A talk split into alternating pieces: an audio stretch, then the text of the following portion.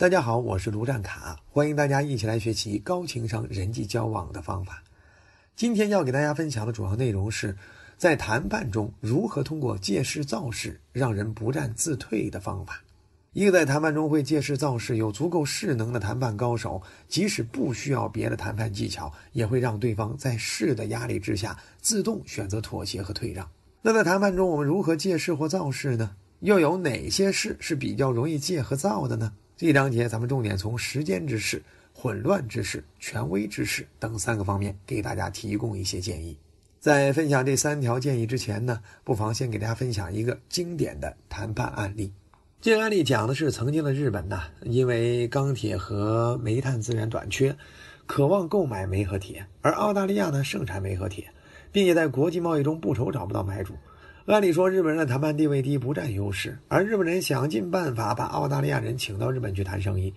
澳大利亚的谈判者到了日本，嗯，之后啊，谈判中的相对地位就发生了显著的变化。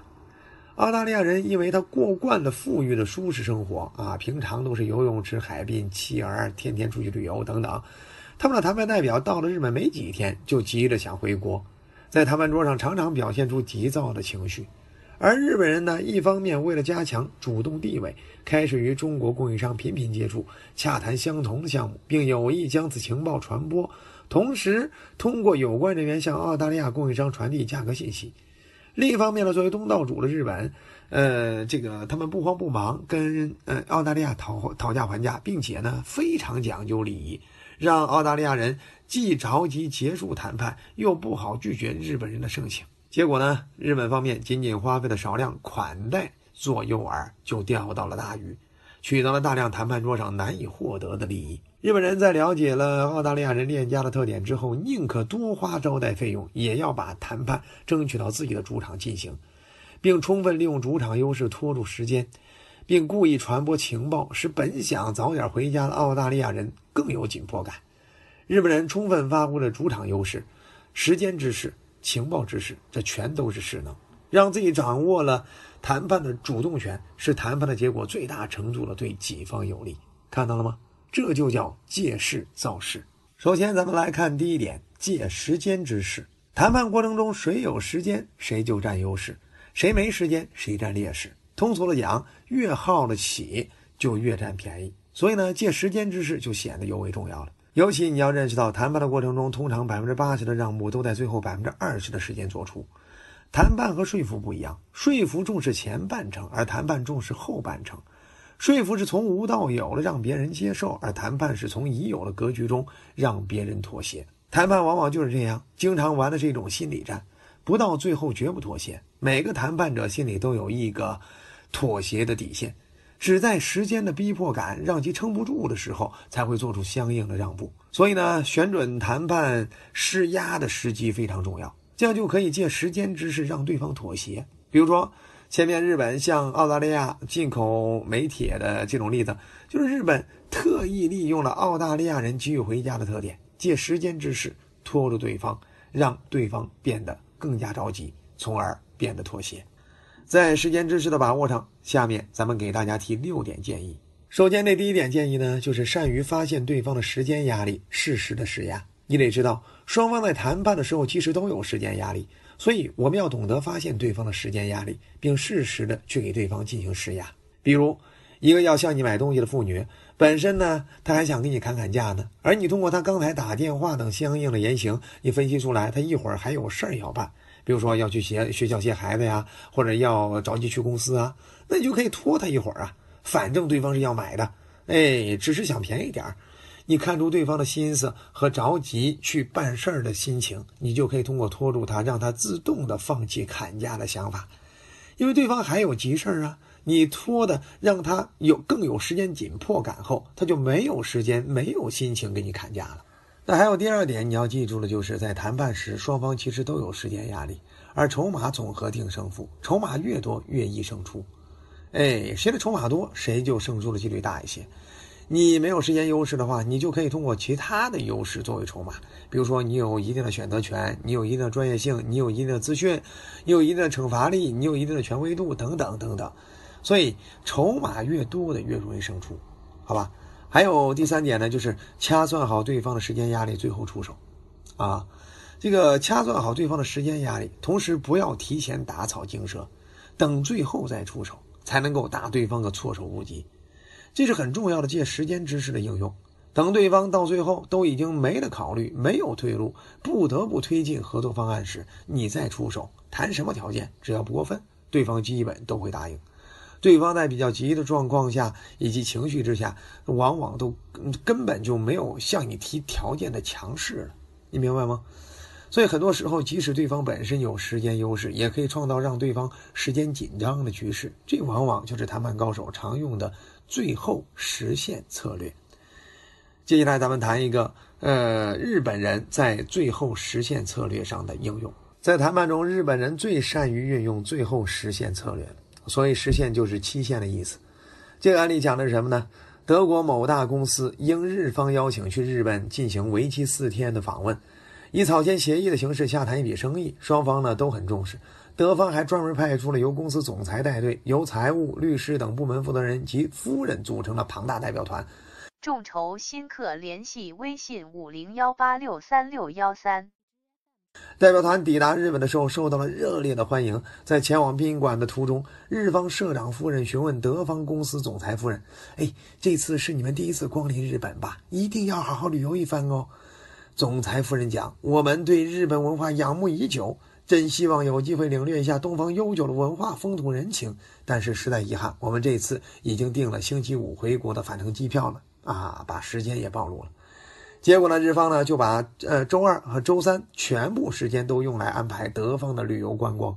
星期四开始交易洽谈。哎，这个交易洽谈的时候，日方又搬出了堆积如山的资料啊，显得倍儿诚心诚意，向德方提供了一切信息。尽管德方每个人都竭尽全力寻找不利自己的条款，但尚有百分之六的合同条款无法仔细推敲。哎，在这种情况下又不得不签，到最后还是进行了签约。德方这是进退维谷啊！不签你高规格、大规模的代表团兴师动众来日本，你空手而归，你回去怎么交代呀？那不得名誉扫地呀，对吗？但签约，由于许多条款尚未仔细推敲，因为时间都已经没了，所以万般无奈，德方代表团选择后者，匆忙草签的协议。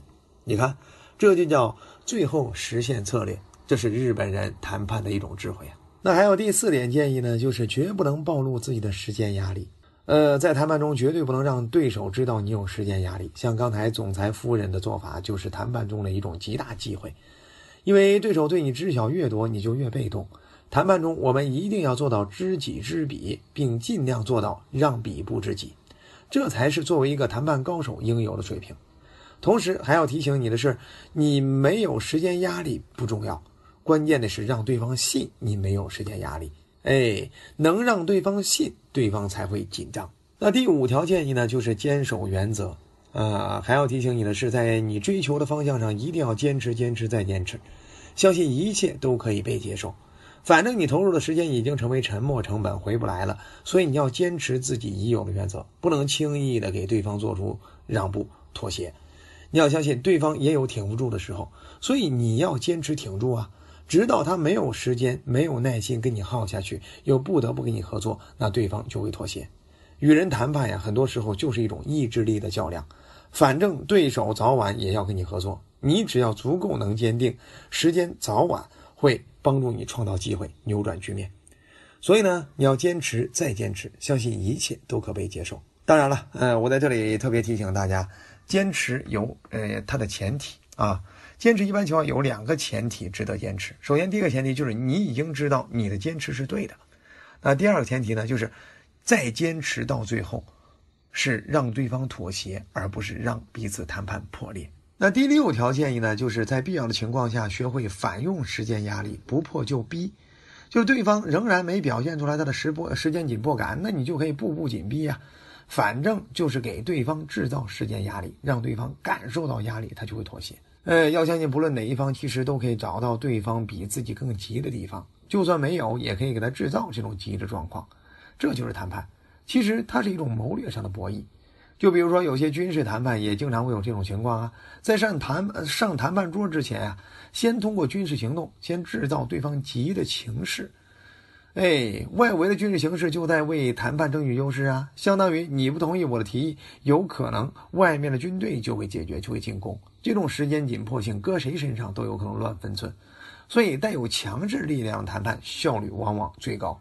哎，其实很多呃，这个呃，你朝代的这种兵谏呀、兵变呀等等，其实都是这种类型嘛。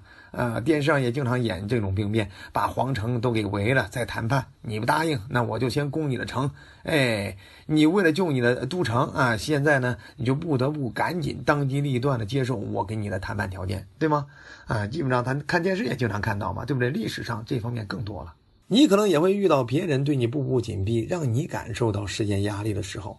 那当你遇到这种情况，该怎么办呢？送你四个字，叫借急用忍。就是你得忍得住。举个例子，持续数十年的美越之战呀，美越战争使越南人耗尽的一切资源设备均遭到严重的破坏，民不聊生。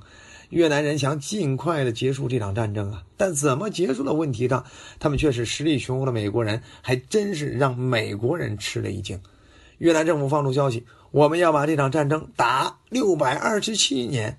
如果我们再打一百二十八年的话，那又有什么要紧的呢？打三十二年战争对我们来说只是一场快速战。嗯，你看这气势。越南人之所以这么做，就是利用美国国内大选，美竞选人急于想结束旷日持久的战争，以换取美国民众拥护的心理啊。越南人这种无所谓、不在意的态度，越发使美国人着急了。本来主动权在美国，因为人家的所有设设备、装备各方面都都厉害呀，哎，但最后却变得非常被动啊，费了九牛二虎之力，才使越南人坐到谈判桌上来呀。在巴黎和谈的时候，以这个呃黎黎德寿啊为首的这个越南代表团没住旅馆，相应的他租了一一栋别墅啊，租期呢是两年半。而以哈里曼为首的这个美国代表团呢，则是按天交付旅馆的房费。结果怎么样呢？越南在最不利的条件下取得了最理想的谈判效果。这就是借机用忍的力量。你看，我喊出来，我再打一百二十八年又如何呢？对吧？哎，我住我住我直接租两年半的租期，知道吗？这这这就就在告诉我无所谓，来慢慢聊，对吗？嗯，我不着急，对吧？嗯，所以这就叫借机用人的表现。在实际谈判中，无数的事实证明，如果你感到你的优势不明显或局势对你不利的话，千万别忘记了借机用人，因为谁有时间，谁就有实力。所以呢，我们要在别人面前，即使有时间压力，也要忍住，不要表现出来，要让对方的时间压力显化出来，逼其就范。谈判中经常有一种话是语气很软，语势很硬，比如说“没事儿，我无所谓，关键在你”。你看这样的话，就在暗示我无所谓啊，我可以再等等啊。关键你等得了吗？就算你说你等得了，跟你相关的某人、跟你相关的某事儿，他等得了吗？这就是借时间之势给对方施压呀。为什么有些借贷公司专门针对那些着急用钱的人去放高利贷呢？比如说赌徒、生意急需钱、大学生打胎等等，因为这些人没有谈判的时间优势，哎，他等不了，所以再高利息，他们也特别容易被拿下。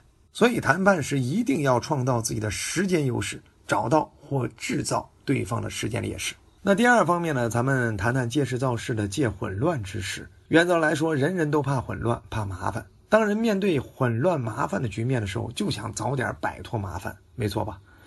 站在谈判的角度，如果对方有一定的麻烦，你要想办法提醒对方的麻烦。放大对方的麻烦，让对方把麻烦变成一种着急解决的问题，而解决呢又必须有求于你的话，那对方就会想办法主动做出让步，甚至当机立断满足你的要求，解决这个大麻烦或急麻烦。这就是借混乱麻烦之势让对方束手就擒。尤其在当今这个快节奏的时代，人人都怕麻烦混乱。你说这手机上各种 APP 注册的电子协议，你每次注册的时候会详细看吗？大部分人都不会看。都直接同意了，对吗？你看人家这这谈判玩的，呃，都已经玩到你不看就签约的地步，啊，那这这叫高手哈！你现在早已不知道你在多少 A P P 等软件上留过个人信息了吧？哪怕涉及财务安全的也是一样啊！很多理财类、保险类合同是不是有时也让你一头雾水，看不懂啊？那么多样，你作为要签约交费的人，竟然没有功夫、没有心情去研究，就直接签约交费？人家都已经做到了让你看不明白或不想看就交费的地步，人家能不赚钱吗？对吗？生活中啊，放大麻烦，再提出简约合作手段，往往更容易让人避重就轻。你在一个复杂的合同面前，只要有一定信任基础，你基本就就是宁可直接上来签字，就类似于我们下载了一些 A P P，包含一些金融类的软件，哎，它都会有一条下边写着啊，已阅读啊什么什么，并同意，请点击啊。你看，你宁可直接点击，连看都不看，嗯，这就是人，因为嫌麻烦呀，所以做的一些选择往往会让自己有一定的被动。其实借混乱之势给人施压是谈判者的常用策略，所以千万不要被对方搞晕了头，因为对方有时也会故意给我们制造一些混乱，以乱我们分寸。OK，啊，以下呢是经常遇到的三种混乱之势的方法和对策。首先，第一种那些谈判者的混乱应用法是杂糅。呃，有时为了增加你的压力，对方会把不同方面的事情揉在一起，给你一种数罪并罚的阵势。遇到这种欲加之罪的威胁时，你要想办法用拆分法把对方拆开，哎，揉把对方揉在一起的事儿一一的拆开，哎，一码归一码，给对方算细账。经常会有些谈判高手会把一些乱账揉到一块儿给你施压，哎，那其实你就要想办法一条一条的给对方交涉。任何一个你给我的欲加之罪，我都可以给你讲明白，我在这方面无罪，对吧？哎，你应该是这样去应对。好，那这就是在危机谈判中，不要被别人的混乱之事搞晕了头，保持你的清醒。哎，该划分划分啊。好，那么第二个方法呢，就是他们应用的第二个方法就是耍无赖。现实生活中敢耍无赖，其实也是一种混乱。有些人就是不讲理，就是耍无赖，就是故意制造一种混乱。有些时候是逼人就范的一种类型啊，这光脚不怕穿鞋的，对吧？哎，如果你遇到别人向你用这招，和解不了的，该走法律程序就走法律程序，强制性手段关键时刻还是很重要的。所以呢，每个公司哪怕规模不大，起码你也要有自己的律师顾问的，因为在法治中国的当下，律师会帮你避开很多生意上的风险，很多生意上的麻烦，哪怕是面对无赖。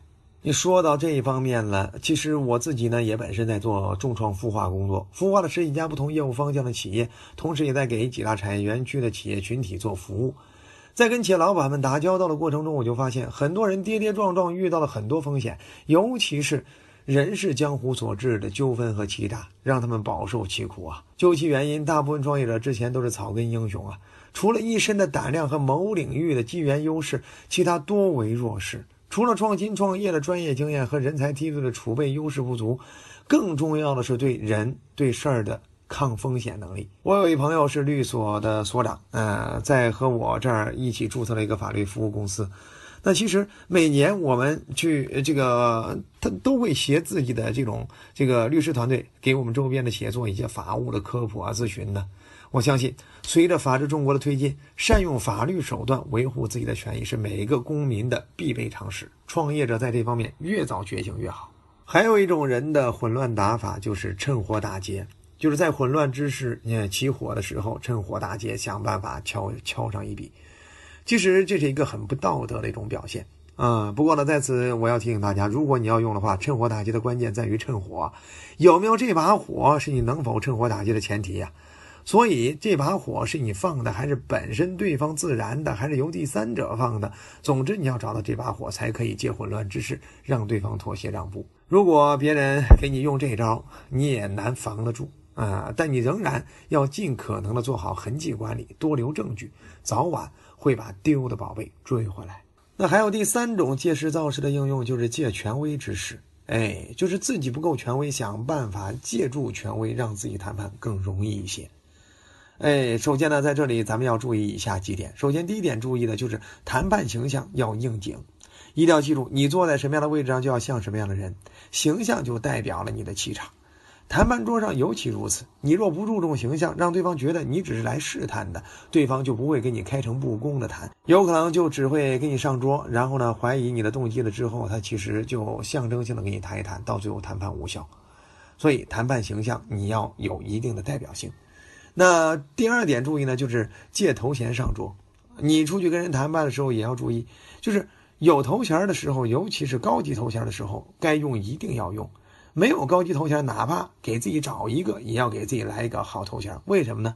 因为你越高级的头衔，就会给别人越权威的感觉。哎，同时给别人一种你说的话管用，别人愿意跟你上桌谈，哎，也愿意跟你敞开的交换条件。这样的话就可以争取更多呀，对吧？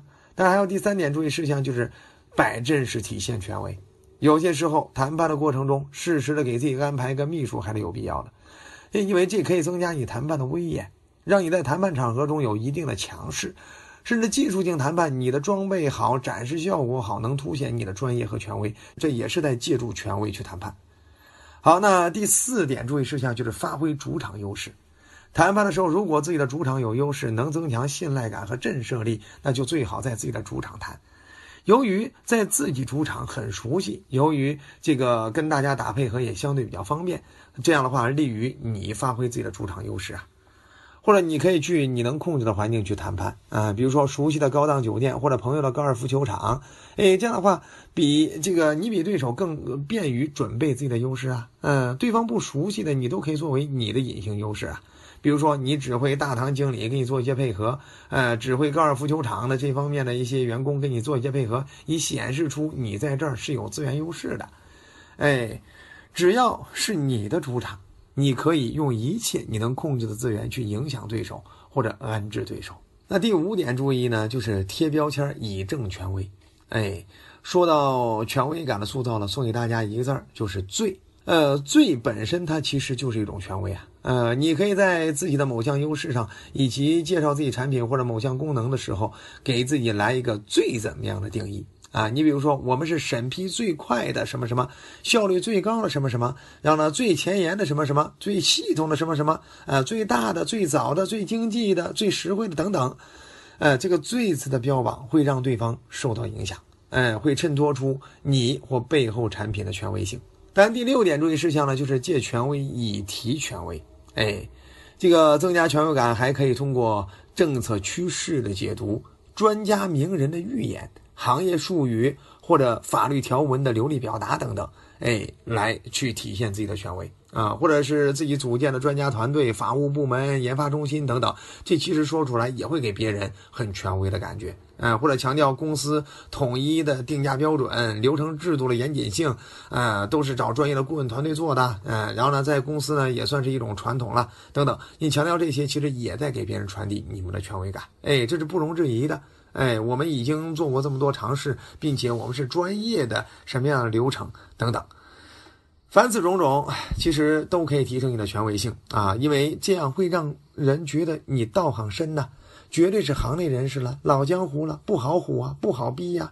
对方本身可能准备了很多的招式想用呢，在你出现了这这样一些措辞了之后，他竟然不太敢用了，因为怕被你看出真相啊。这就是权威之势的影响力。好了，以上就是有关借势造势的三部分方法的应用拆解啊。想在谈判中占尽优势，就要学会借时间之势，借混乱之势，借权威之势。